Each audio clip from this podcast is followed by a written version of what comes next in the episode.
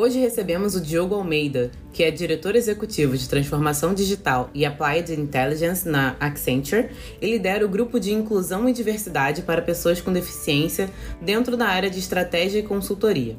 Ele é formado em Engenharia da Computação pela UFSCar e possui MBA em Gestão Empresarial pela FIA. Eu sou Thaís Temóteo e esse é o Energia Jovem, o podcast do Comitê Jovem do Instituto Brasileiro de Petróleo e Gás, o IBP.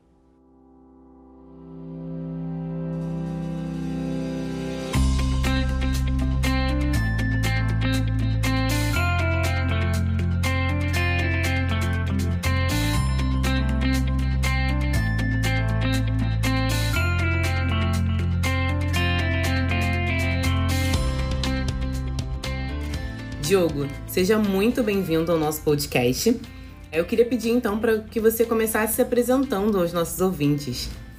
Oi, Thaís, tudo bem? Primeiro, eu queria agradecer a oportunidade de estar aqui com vocês fazendo essa conversa. É um tema que eu adoro, que a gente vai falar aqui, e é uma honra para mim poder participar dessa conversa. E falando um pouquinho de mim, né, eu trabalho na, na há mais ou menos 17 anos. Né, fiz toda a minha carreira dentro da área de consultoria, de negócios e tecnologia, e tenho uma paixão aí pelos temas todos ligados à gestão de pessoas, e por isso que eu acho que me, me trouxe até aqui. A gente vai conversar um pouquinho mais para vocês conhecerem.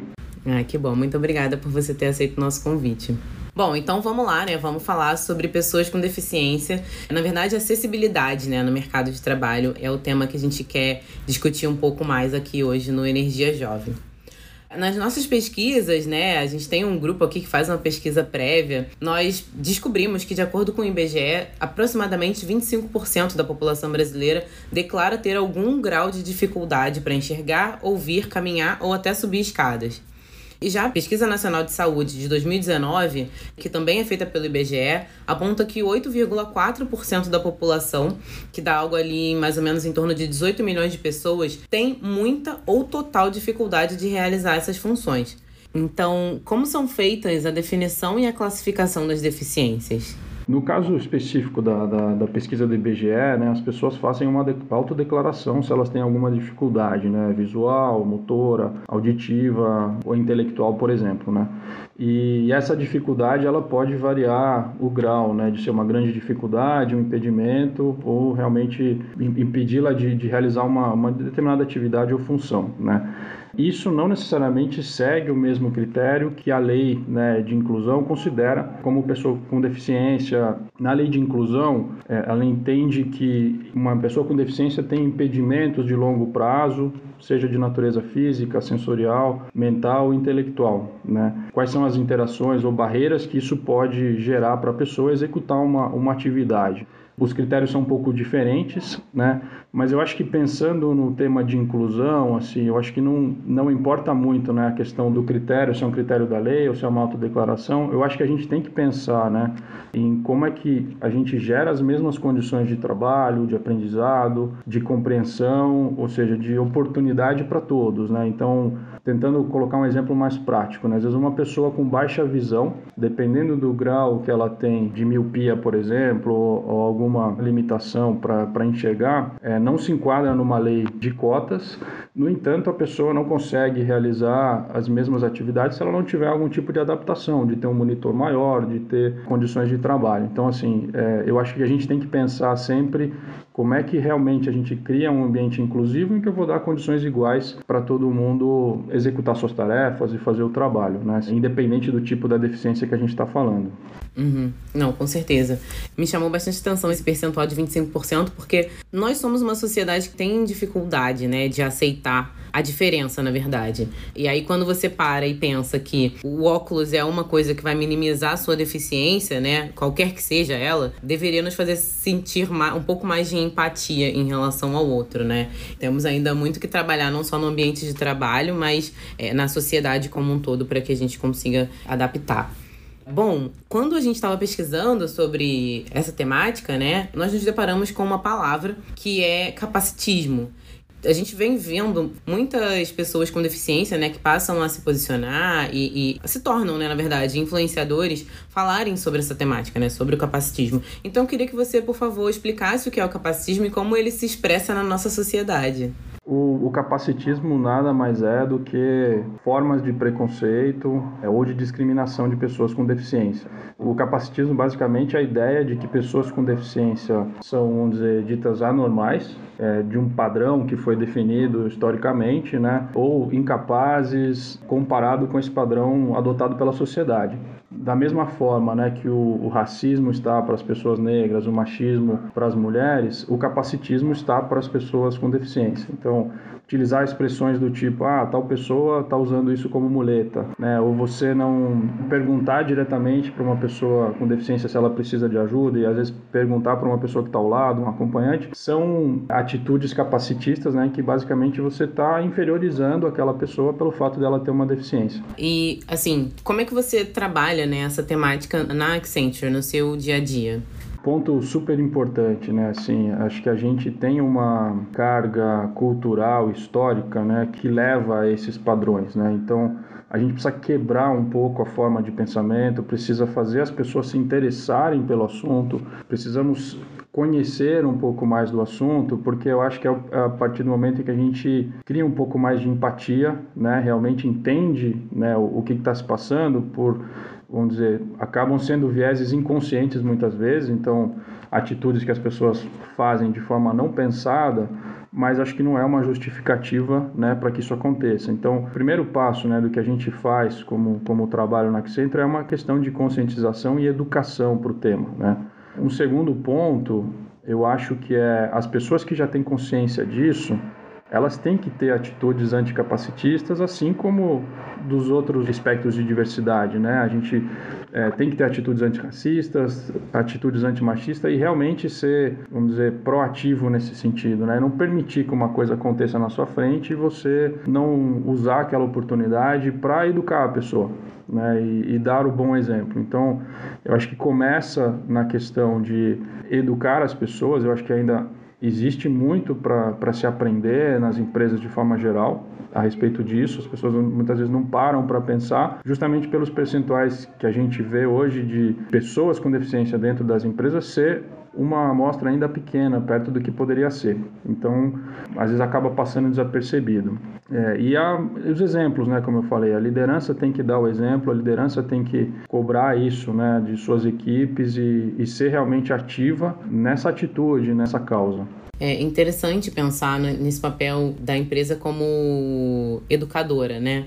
Porque o que se aprende na empresa acaba sendo reproduzido socialmente, né? Então a gente cria um círculo virtuoso que no final das contas é bom para todo mundo, né? A gente consegue viver numa sociedade mais equilibrada. Bom, há 20 anos o Brasil sancionou uma legislação específica para a contratação de pessoas com deficiência. Eu gostei que você falou a lei de inclusão. E ela acaba sendo conhecida como lei de cotas, mas eu gostei muito dessa mudança do nome, né, para lei de inclusão. E a lei define que empresas com 100 ou mais funcionários devem direcionar de 2 a 5% dos cargos para pessoas com deficiência. Eu entendo que isso reduz a barreira da contratação, mas ainda preciso garantir a acessibilidade realmente, né? Incluir e também reter esse ou essa profissional. Então, qual que é o papel das empresas na inclusão verdadeira dessas pessoas no mercado de trabalho e na sociedade de maneira geral? Perfeito, eu acho que é fundamental né, o, o, papel das empresas em incluir essas pessoas no mercado de trabalho. Eu vou usar aqui um exemplo né, do que eu li no livro da Djamila Ribeiro, que é uma ativista antirracista. Ela tem um livro chamado Pequeno Manual Antirracista que eu recomendo para todo mundo como leitura obrigatória. Eu também. E ela define muito bem que o racismo não foi criado pelos negros, né? Foi criado pelos brancos. Então, a responsabilidade em combatê-lo, em resolver essa problemática, é dos brancos, vamos dizer assim, né? Então, eu acho que para a questão do capacitismo, para a questão da, inclusão das pessoas com deficiência, é a mesma coisa. A gente precisa que as empresas e, e a maioria das pessoas que hoje trabalham, né, estão empregadas, não possuem uma deficiência aparente ou médica e elas precisam combater e têm esse papel essencial na inclusão. Então, acho que criar as condições iguais de trabalho, criar condições de acessibilidade para todos os tipos de, de deficiência, você olhar a pessoa como um indivíduo único e entender o que, que é o real potencial dela, quais são os pontos fortes e trabalhar para com que ela tenha uma oportunidade de carreira, eu acho que isso sim é uma, uma inclusão verdadeira, como você comentou. Né? E não simplesmente empregar uma pessoa para que ela tenha um cargo ali que não tenha visibilidade ou que ela não tenha oportunidade de crescimento. Então, assim, acho que o combate do capacitismo e a criação das condições, vamos dizer, de equidade para todos, né, independente da pessoa ser, ter deficiência ou não, é algo fundamental que as empresas precisam caminhar e vencer esse desafio rapidamente, né? Sim, concordo. Antes de qualquer coisa, uma pessoa com deficiência é uma pessoa, né? Essa pessoa tem essas necessidades individuais, inclu e o trabalho faz parte, né, também desse, dessa socialização que a gente vive. Então, não, não adianta só contratar alguém para cumprir um número, né? Para só preencher um número. Essa pessoa realmente precisa se desenvolver internamente para fazer parte daquele ambiente também, né? Bom, o LinkedIn hoje é a principal rede social voltada para o mercado de trabalho. De um lado, nós vemos os profissionais que incluem a sigla PCD no nome ou no cargo, e do outro, tem empresas que direcionam vagas para esse perfil. Como é que você avalia essa prática, assim? Eu não vejo problema das pessoas se identificarem como PCD, né? Acho que é até uma forma das empresas buscarem esses profissionais e dar oportunidade para eles de uma forma mais, vamos dizer, direta e canalizada, né? O que eu acho que é o mais importante é que as áreas de recrutamento, que os gestores, né, que as pessoas que vão conduzir esses processos façam que esses processos sejam justos, né? Ou seja, eu tenho que ser inclusivo, tenho que dar acessibilidade nesses processos. Então, um exemplo muito simples, né? Às vezes tem um processo de seleção em que você divulga uma vaga no site da empresa ou em sites de recrutamento, por exemplo, e esse site não é acessível para uma pessoa com deficiência visual. Então você já está excluindo essa pessoa desse processo, independente da capacidade e da formação, ou seja, da, da capacidade de executar essa função, né? Outra coisa é o processo não tem nenhum tipo de viés, seja porque a pessoa facilitar a entrada, porque a pessoa tem deficiência e tratá-lo de forma diferente, eu acho que não é justo com essa pessoa, é uma atitude capacitista, Sim. né? E ao mesmo tempo, tem uma questão de educação ainda dos gestores, porque muita gente tem medo. Tem medo por não conhecer, por não saber como tratar ou que tipo de desafio ele vai ter. Então, assim, eu não vejo nenhum problema em usar essa prática, né? Eu acho que é uma forma de, de facilitar o trabalho dos recrutadores. A gente tem que aumentar a diversidade dentro das empresas, é, contanto que isso não seja usado para criar nenhum tipo de viés dentro desse processo. Acho que tem que ser um processo justo e digno para as pessoas que estão se candidatando. Né? Uhum. E como consultor, como é que você vê as empresas se mobilizando nesse processo? Assim, há realmente uma mobilização das empresas para se adaptarem e receberem essas pessoas? É uma via de mão dupla? Como é que está o mercado ou pelo menos os clientes com quem você lida mais?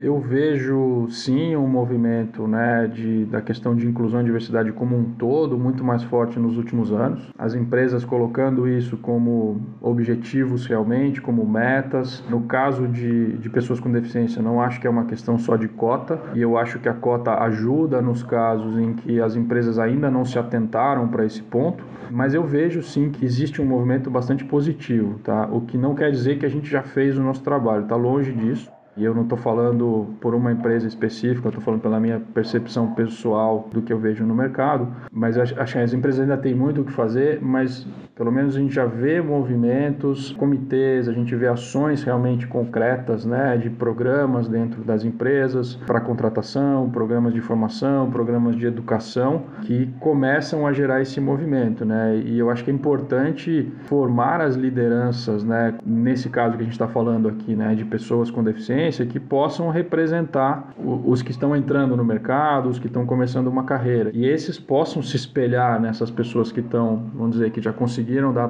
passos na, na carreira e dizer, ah, é possível e se motivarem, né, para trabalhar nessas empresas. Então, sim, eu vejo que as coisas têm melhorado, mas ainda vejo uma caminhada bastante grande. Estou bastante otimista que, que as empresas vão conseguir criar condições melhores e mais acessíveis.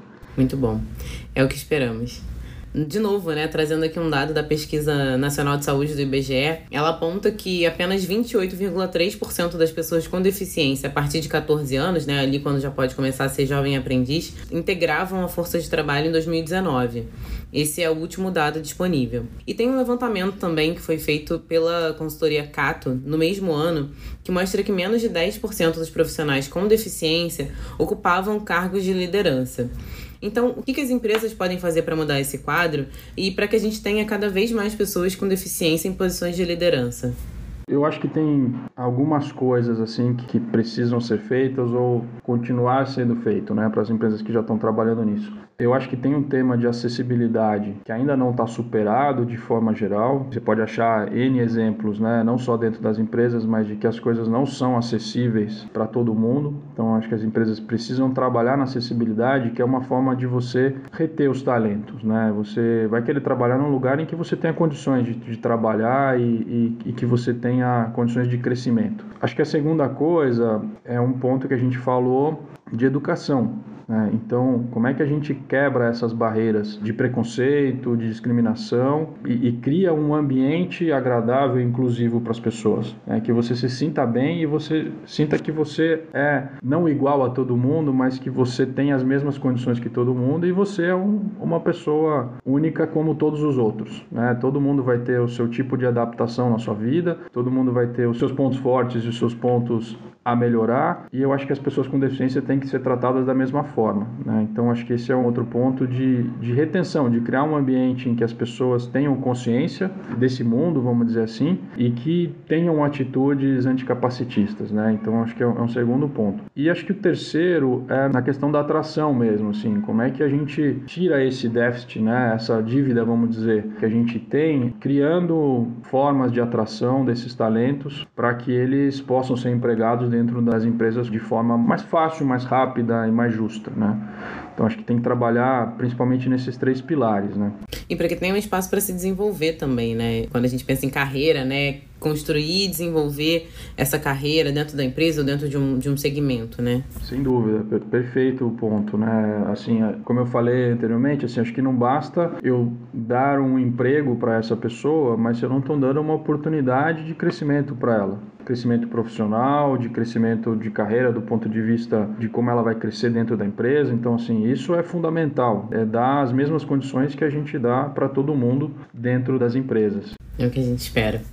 Bom, mesmo em espaços em que nós nos propomos a falar sobre diversidade, inclusão e acessibilidade, nós temos que admitir que ainda falta conhecimento ou até mesmo atenção, né? Aquilo que você falou, dos vieses, ou às vezes a gente se distrai e usa uma expressão que não é adequada. Então, o que a gente pode fazer individualmente para ter essa consciência e também para que nós possamos nos capacitar em relação a esses comportamentos e vieses? Eu acho que a primeira coisa é a vontade de aprender, né, de estar aberto a querer entender, a querer se envolver e conhecer mais desse tema. E eu acho que eu posso me usar como exemplo. Eu assumi essa função, me, me voluntariei para liderar essa frente né, dentro da minha área como você me apresentou, porque assim eu queria aprender mais sobre isso. Gosto do tema de pessoas como um todo né? E era uma oportunidade para eu crescer como pessoa e para eu realmente entender desse tema, né? Então, eu acho que a primeira coisa é as pessoas se interessarem, assim, a gente tem que dar o primeiro passo e não alguém tem que pedir para nós. E tentar desconstruir muita coisa que a gente pensou a vida toda né? E que, de novo, às vezes é inconsciente, às vezes é uma carga cultural, mas é a forma com que a gente foi inserido na sociedade, conforme que a gente pensou. E não, e não pode usar isso como justificativa, né? A gente tem que desconstruir essas coisas e tem que pensar diferente. Então, ler sobre o assunto, perguntar, falar com as pessoas com deficiência, como elas se sentem, entender a realidade delas, entender o dia a dia delas. E a gente vive hoje, por exemplo, no, na questão de trabalho remoto, como é que eu devo me importar numa reunião em que eu tenho, sei lá, várias pessoas e alguém pode ter algum tipo de deficiência ali auditiva ou visual, como é que eu vou incluir essas pessoas nessa reunião? Né? E eu acho que isso agravou um pouco com a pandemia, pelo fato da gente ter um canal de comunicação mais limitado, né? que é trabalhar com, com reuniões remotas. Então, se eu vou apresentar algum material, uma apresentação, como é que eu tenho certeza de que o que está sendo apresentado é acessível para todo mundo? Né? Se eu tenho um, um, gráfico com cores ou uma legenda, como é que eu torno isso acessível para os outros? Quando eu estou com a minha câmera ligada e eu posso ter um deficiente visual nessa mesma conferência, eu preciso fazer minha autodescrição para que ele tenha a mesma informação do que eu estou tendo vendo a outra pessoa na câmera. Então, é, a gente fazer reuniões com um público grande, eu preciso ter um intérprete de Libras, né? Por exemplo, eu preciso manter minha câmera aberta para que as pessoas possam ler meu lábio, para quem depende disso. Então, são coisas assim que a gente às vezes não para para pensar são atitudes super pequenas e simples de fazer que a gente consegue já dar um primeiro passo de acessibilidade né? E não estou querendo dizer que, que é só isso, né? Estou dizendo, estou dando um exemplo simples de coisas que a gente deixa de fazer às vezes por não conhecer e nunca ter parado para pensar. E perguntar também, né? E perguntar, exato. Então, como é que eu mando um e-mail de forma acessível? Como é que eu crio um documento de forma acessível, né? Então, assim, são coisas que no nosso dia a dia a gente acaba passando por cima e nunca parou para pensar. Então, voltando, né, à sua pergunta, é, acho que é parar, refletir, desconstruir uma série de coisas e se interessar e estudar o tema. Acho que é, acho que é por aí. É verdade. Citando até uma autora que você citou, né, a Djamila, ela fala, ela escreveu um livro, né, o que é lugar de fala, mas quando há lugar de fala, há lugar de escuta também, né? Então, acho que a gente precisa se colocar também nesse lugar de, de escutar o que a outra pessoa realmente está falando, de perguntar estando aberto a essa mudança, a essa adaptação. Também não adianta a gente perguntar e achar que a resposta tem que ser aquela que a gente espera, né? A gente precisa também estar aberto a essa ressignificação das coisas e de comportamentos também, né? Perfeito. E, e, Diogo, qual que é o papel dos aliados e das aliadas na integração das pessoas com deficiência na sociedade e no mercado de trabalho? É, de novo, acho fundamental semelhante ao que a gente falou mais cedo do papel das empresas, eu acho que os aliados têm um, um papel, primeiro, mostrando atitudes anticapacitistas, é, esses aliados vão precisar criar os ambientes acessíveis, né? isso não é responsabilidade das pessoas com deficiência, é responsabilidade de toda a empresa, é responsabilidade de todos. Então, essa integração, essas condições, eu vejo que, não vou dizer que sem os aliados não vai ser possível, mas eu acho que o processo vai demorar muito mais. Então, eles têm uma responsabilidade, um papel fundamental né, de que tudo isso aconteça. Não, não vejo forma mais correta do que todos temos que ser aliados, né? Eu acho que como a gente falava, temos que abrir a cabeça, temos que estudar, temos que entender e, e tomar atitudes de verdade, não é uma questão de aceitação, é uma questão de, de atitude né, correta. Como é que funciona lá na Accenture essa relação? com a chegada e a escuta e a adaptação das pessoas com deficiência, como é que a empresa se coloca nesse contexto? A empresa e os indivíduos, né? Porque sem as pessoas a empresa não, não vai. Como é que funciona todo esse processo, assim? Certo. A gente tem processos né, que começam desde o recrutamento para criar as condições de acessibilidade para as pessoas. No momento em que eu estou fazendo uma, uma primeira entrevista, um primeiro contato, eu já tento identificar que tipo de adaptação eu vou precisar fazer ou, ou prover para aquela pessoa. Né? Ele começa nessa jornada já desde o recrutamento e, e o que você disse, né, de escutar as pessoas é muito importante. Então, eu não posso decidir, por exemplo, dizer, ah, essa pessoa não pode ir para determinado projeto porque, sei lá, qual que seja o motivo. Ela tem que me dizer, olha, eu não, não consigo ir para esse projeto ou não quero, mas isso é uma, é uma decisão da pessoa, né? Então, começa aí. Uma vez que a pessoa está trabalhando conosco, a gente tem um, um processo em que a gente pode solicitar é, adaptações ou dizer, equipamentos para que essa pessoa tenha melhores condições de, de acessibilidade. Então, por exemplo, uma pessoa do espectro autista, se ela precisa de um fone anti-ruído, que aquilo pode incomodá-la, é, a gente solicita Isso passa por um processo e a gente provê esse equipamento para a pessoa. Ah, precisa de um monitor maior, como o exemplo que eu citei de uma pessoa de baixa visão. Preciso de um móvel adaptado para uma pessoa que tem alguma deficiência física. Então, assim, a gente provê essa, dizer, essas adequações para que a pessoa tenha condições ali de acessibilidade, né?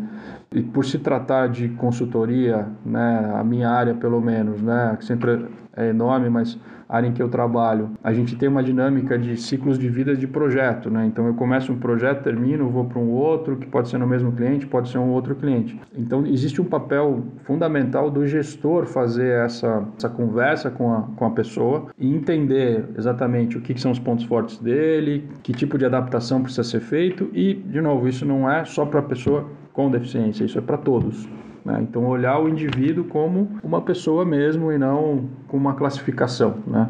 É, no nosso caso, também tem a cada projeto a gente entender se tem alguma adaptação que tem que ser feito para cada uma das pessoas. Então, enfim, tem diversos processos, provavelmente devo ter esquecido alguma coisa aqui. A gente tem pessoas especializadas né, em inclusão e diversidade, em acessibilidade, que nos apoiam nisso, né, tanto globalmente quanto localmente, para que essas coisas aconteçam. Né?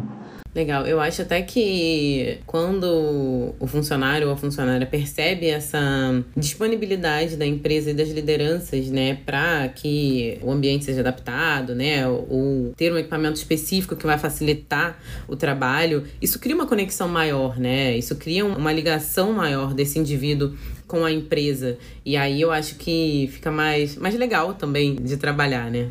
Sim, sem dúvida. Assim, a cada ferramenta nova, a cada trabalho que a gente fazer, a gente tem que pensar nisso. Assim, ainda existem ferramentas para serem adaptadas e tornarem-se 100% acessíveis, mas eu acho que essa lupa constante aí no que está acontecendo e pensar sempre nisso antes de, de fazer um, um novo projeto, antes de fazer uma nova aplicação ou o que for, a gente tem que, tem que manter essa atitude, né? Com certeza. Diogo, queria saber se você tem alguma dica cultural aqui para deixar para o nosso público. Pode ser um livro, um filme, uma série, um artigo, uma novela, que você entenda que vai contribuir com a reflexão de quem está ouvindo a gente. Legal. Eu tenho algumas coisas assim que, que me ajudaram né, nesse aprendizado. Tem um filme que eu gostei muito, na verdade é um livro, né, e, e ele tem também a versão em filme que chama Longe da Árvore. E ele fala do tema de inclusão e diversidade de forma geral, não é somente para a questão de, de, pessoas com deficiência, e ele vale muito a pena ler ou assistir. É excelente, acho que essa é a primeira dica, né? De um tema que a gente tem trabalhado bastante na Accenture, eu eu tô super envolvido nisso, é a questão da neurodiversidade, né? Como a gente inclui as pessoas do espectro autista, por exemplo. E uma série que eu assisti é, é bem divertida e ao mesmo tempo ela é muito rica, né? De, de você entender um pouco mais né, desse espectro, é o, a série Atypical. E vale a pena assistir para entender muito mais como é que funciona o cérebro de uma pessoa neurodiversa, né? E a gente se adaptar nisso, na verdade. Então, eu costumo dizer no nosso trabalho lá que nos primeiros momentos né, que a gente começa a trabalhar com uma pessoa neurodiversa, a gente fica super inseguro, né? Como é que eu devo falar, como é que eu devo agir que situações que eu posso, assim, para não causar nenhum tipo de, de ansiedade na pessoa e tudo mais. E é um super aprendizado, porque normalmente são atitudes em que a gente faz, vamos dizer, que não são as mais corretas, né? Às vezes de mudanças de última hora, às vezes de coisas que não são totalmente claras, uma comunicação que não é direta, são o tipo de coisas que a gente acaba aceitando né, no nosso dia a dia e tolerando, vamos dizer assim, como se aquilo fosse normal. É, e quando a gente para para pensar numa pessoa neurodiversa, são atitudes em que pode causar um, vamos dizer, um impacto no trabalho deles. Né? Então, não só, vamos dizer, a gente está criando as condições corretas para que eles trabalhem, mas como a gente está aprendendo também a, a ser mais efetivo na nossa comunicação, ser mais efetivo no nosso planejamento. É um universo que a gente deveria aprender mais, né, que eu recomendo, e, e essa série é bem simples e, e bacana de, de, se assistir. É, e um artigo que eu li recentemente que fala do modelo social da deficiência. É um artigo do Tiago Henrique França e ele explica né, a diferença do modelo social para o modelo médico. É bem interessante, porque na verdade a deficiência só existe quando a sociedade não é acessível. Né? Então, basicamente, estou simplificando aqui né, o, o artigo, mas assim, a deficiência não existe, o que existe é falta de acessibilidade. Então, é uma forma diferente de pensar do modelo antigo, que é o modelo médico, e que acaba, na minha visão, contribuindo um pouco para o capacitismo. Então, acho que estudar isso também e conhecer esse modelo é algo bastante interessante. Qual é o nome do artigo? Modelo Social da Deficiência. Tem um nome mais, mais comprido, a continuação, mas eu não, eu não me lembro aqui de cabeça, mas acho que vocês conseguem achar por esse nome curto. Legal. Eu, eu queria dar uma dica também. Não sei se você chegou a ver Game of Thrones. A última temporada não foi boa. Mas tem um ator que é o Peter Dinklage. E ele é uma pessoa com nanismo, né? E pode não parecer, mas essa questão ela perpassa muitas fases, né, desse personagem, que é o Tyrion Lannister. Ele é uma, uma pessoa extremamente inteligente, né? Mas ele é o tempo todo subestimado pela condição dele. Então é interessante ver o desenrolar desse personagem, assim, o quanto que ele vai se tornando fundamental na trama. Então, quando a gente estava pensando aqui, a gente falou, ah, não vamos pedir uma dica cultural, logo me lembrei desse personagem porque esse ator é maravilhoso, ele é fenomenal, assim. Ele é um cara totalmente multifacetado. Considerando a sociedade que a gente vive, talvez ele não, não fosse descoberto, né? É, é muito preocupante isso, a gente deixar de ter acesso a talentos das mais diversas áreas porque não estamos adaptados ou não, não estamos abertos a características específicas das pessoas, né? É, seja ela deficiência, seja ela a sua cor, seja ela a sua orientação sexual, um gênero, enfim. Como você falou, a gente precisa ter uma sociedade adaptada, né? Para que as pessoas possam realmente viver. É isso aí. Inclusive ele acho que fez uma crítica recentemente a um filme brasileiro em que um dos personagens é uma pessoa com nanismo e não está sendo interpretada por uma pessoa estão usando computação gráfica computação gráfica, né? E poderia ter sido um ator com nanismo para representar aquilo com mais, mais fidelidade, né? E dar oportunidade para esses atores. Mas é uma boa dica também. Exatamente. Bom, Diogo, eu quero muito, em nome do Comitê Jovem, agradecer a sua disponibilidade, a sua participação em compartilhar um pouco do seu conhecimento aqui comigo e com o nosso público. Muito obrigada. Eu que agradeço, Thaís, de novo. Uma super honra e um prazer falar com vocês. É, e vou estar sempre à disposição quando vocês quiserem falar sobre o tema e até o grupo em que eu faço parte, né? Tem outras pessoas aí bastante interessantes para vocês conversarem e entender um pouco a história de vida deles. Então, obrigado de novo. Fiquei super feliz de estar batendo esse papo aqui com vocês e espero que, que ajude a plantar uma sementinha aí na mente de todo mundo e, e que a gente consiga daqui um tempo, né, não precisar falar desse tema e que isso seja uma coisa né, super natural e, e, já parte do dia a dia que a gente não tenha mais capacitismo, que a gente não tenha mais esses tipos de discriminação, que a lei de cotas não seja mais necessária, né, ou seja, que a gente realmente resolva tudo isso. Isso, isso é o que a gente busca, né, deixar um, um futuro melhor para quem vem.